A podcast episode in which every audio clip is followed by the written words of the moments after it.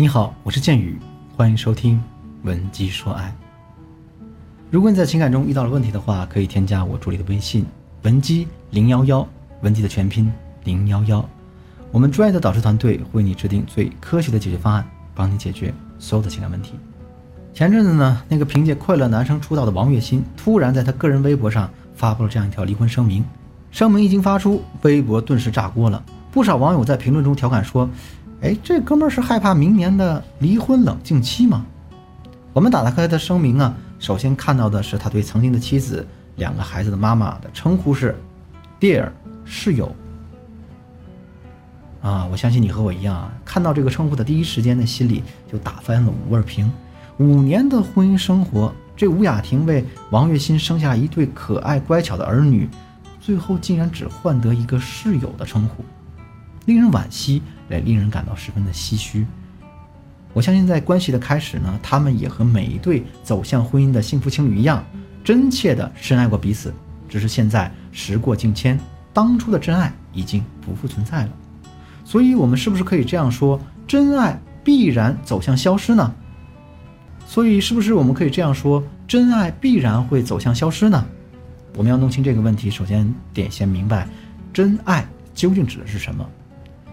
心理学家弗洛姆在《爱的艺术》这本著作中当中提到，爱首先不是同一个特殊的人的关系，而更多的是一种态度、性格上的一种倾向。大多数人呢都认为爱情取决于对象而不是能力，他们甚至认为专爱一个人就是强烈爱情的证明。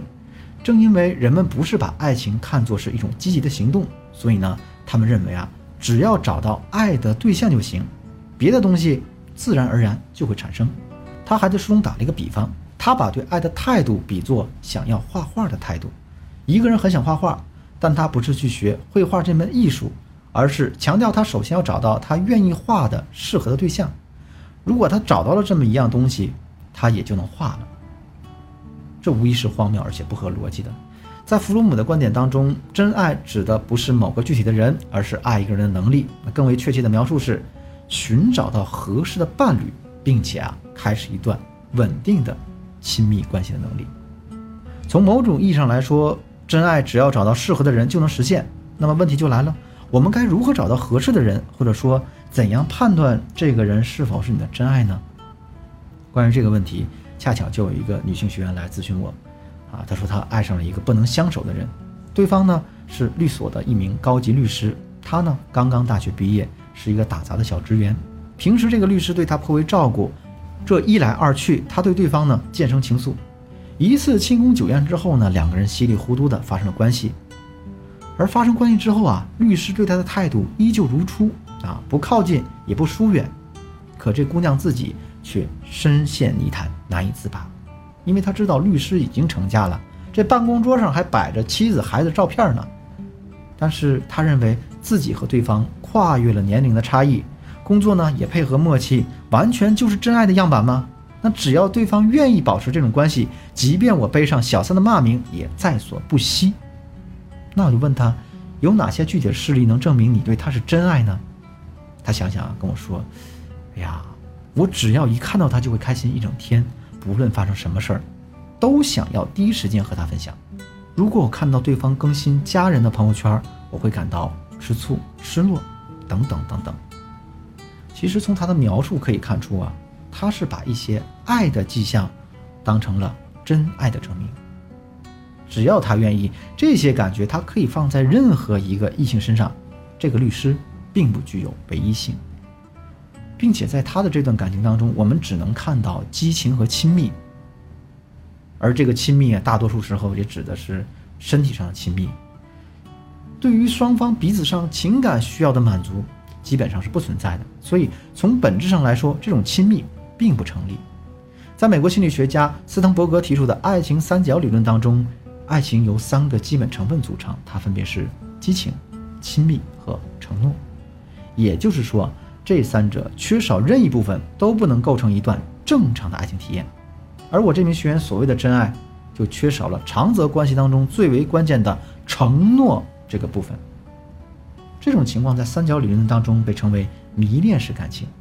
即认为对方有强烈吸引力，但是感情中只有激情体验，除此之外对对方了解甚少，也不考虑未来长久的发展，是一种以激情为主导的情感状态。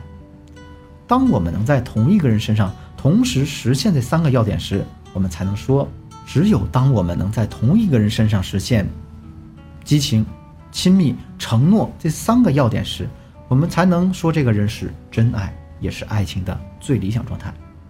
那么，对方对你到底是不是真爱呢？我们该如何评价呢？这里我们可以从两个方面入手。第一，排他性与融合性。但凡是爱情啊，都具有排他性。这个人和其他人不一样，在爱人心里就是最特别的存在。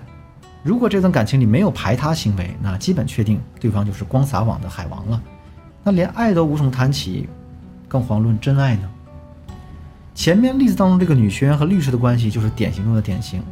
即便这个男人的心中真有排他的这种行为，那也是排除婚姻之外的这个女学员，而不是排除他自己的合法妻子。